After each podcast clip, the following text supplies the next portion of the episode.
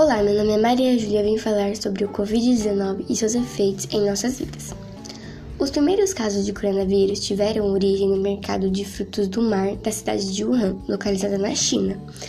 As primeiras ocorrências foram relatadas na virada do ano, dia 31 de 12 de 2020, e a incidência aumentou de maneira exponencial nas primeiras semanas.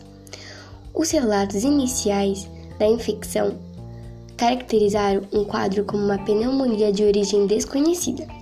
Seus efeitos causaram muitas mortes em todo o mundo e por isso precisamos nos cuidar muito bem, usando álcool em gel, máscaras e ficando em casa. Escolas fecharam, estamos estudando pelo classe 1. É isso.